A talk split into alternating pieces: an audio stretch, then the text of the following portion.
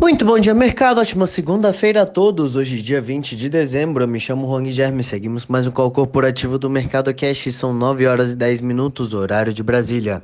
Índice S&P 500 Futuro indicando queda de 1,01% e o índice Bovespa Futuro indicando queda de 1,18%. Hoje, os mercados mundiais operam em queda com preocupações sobre novas restrições impostas pela Omicron e após o revés pela agenda econômica do presidente Joe Biden, que levou o Goldman Sachs a cortar as previsões de de crescimento dos Estados Unidos. Os investidores avaliam os últimos comentários do senador Joe Manchin, né, que deixou os democratas com poucas alternativas para reavivar a agenda de Biden após rejeitar o pacote de impostos e despesas de cerca de 2 trilhões de dólares. Na Europa, a elevação de casos levou a Holanda a voltar aos bloqueios, enquanto o secretário de Saúde do Reino Unido se recusou a descartar medidas mais fortes antes do Natal. O Eurostox opera em queda de 1,01%. No mercado asiático, os bancos da China anunciaram um corte em sua taxa básica de juros para empréstimos de um ano de 3,85% para 3,8%.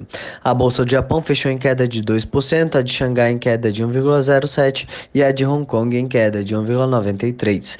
Aqui no Brasil, a Comissão Mista do Orçamento faz votação do orçamento de 2022 a partir das 10 horas. Também saiu o relatório Focus IPCA 2021 revisado para baixo de 10,05 para 10,04 PIB 2021 revisado para baixo de 4,65 para 4,58% e o dólar 2021 revisado para cima de 5,59 para 5,60, assim como a Selic 2022 mantida estável em 11,5%. Entre as commodities, os contratos futuros do minério de ferro negociados na bolsa de Dalian fecharam em queda de 1,3% e o petróleo Brent opera em queda de 2,7%. No cenário corporativo, temos notícias da Eletrobras, em que a Eletrobras aprovou o plano diretor de de Negócios e Gestão 2022/26, que prevê investimento total de 48,3 bilhões de reais no período. O plano contempla a capitalização da empresa do Conselho de Programa de Parcerias de Investimentos, que trata da modelagem de desestatização da Eletrobras. Ainda em destaque, o BNDES informou que a data da audiência pública do processo de desestatização da empresa foi alterada, passando do dia 22 de dezembro para o dia 5 de janeiro, permanecendo o horário das 10 horas. Taísa. A Taísa sagrou-se vencedora na disputa pelo lote 1 referente ao leilão de transmissão número 2 de 2021 promovido pela nesta data pela Agência Nacional de Energia Elétrica com RAP de 129,9 milhões e deságio de 47%. Neoenergia. A Neoenergia arrematou o lote, o lote 4 do leilão de transmissão por uma receita anual permitida de 37 milhões. Energisa. A Energisa arrematou o lote 5 do leilão com deságio de 48,6% ao ofertar uma receita anual permitida de 11,3 milhões. ISA-CETEP.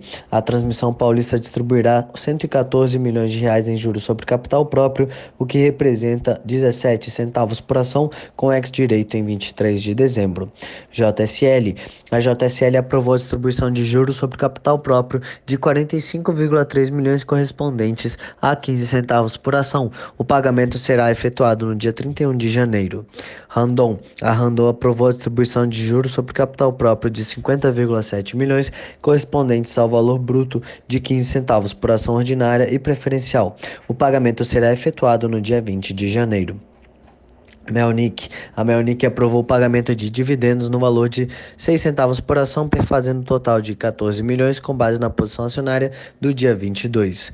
Ômega Energia. O Conselho de Administração da Ômega Energia homologou a incorporação da Ômega Geração pela companhia. As acionistas da Ômega Geração receberão 2,26 novas ações ordinárias da Ômega Energia. CCR. A CCR informou que o tráfego de veículos nas rodovias aumentou 2,7% na, na semana entre os dias 10 e 16 de dezembro. Enalta. A Enalta informou que retornou à produção no campo de Manate nesta sexta-feira após após a conclusão do reparo da válvula submarina no duto de exportação de gás. A interrupção ocorreu em 13 de dezembro. Via, o Conselho de Administração da Via aprovou em reunião realizada no dia 15 a primeira emissão pública de notas comerciais e escriturais em série única da companhia para distribuição pública com esforços restritos de distribuição distribuição. Segundo o comunicado, os recursos serão utilizados para alongamento do saldo de 400 milhões de reais de debêntures, cujo vencimento original estava previsto para ocorrer dia 23 de dezembro. CIA. A CIA anunciou que na semana passada realizou a abertura de mais duas novas lojas, finalizando o cronograma de aberturas com 26 novas lojas em 2021. A companhia encerrará o ano com 319 unidades. Suzano. A Suzano anunciou reajuste de 30 dólares por tonelada no preço da celulose na Ásia em janeiro. Por hora, estas são as principais notícias. Desejo a todos um excelente dia e ótimos negócios. Um forte abraço.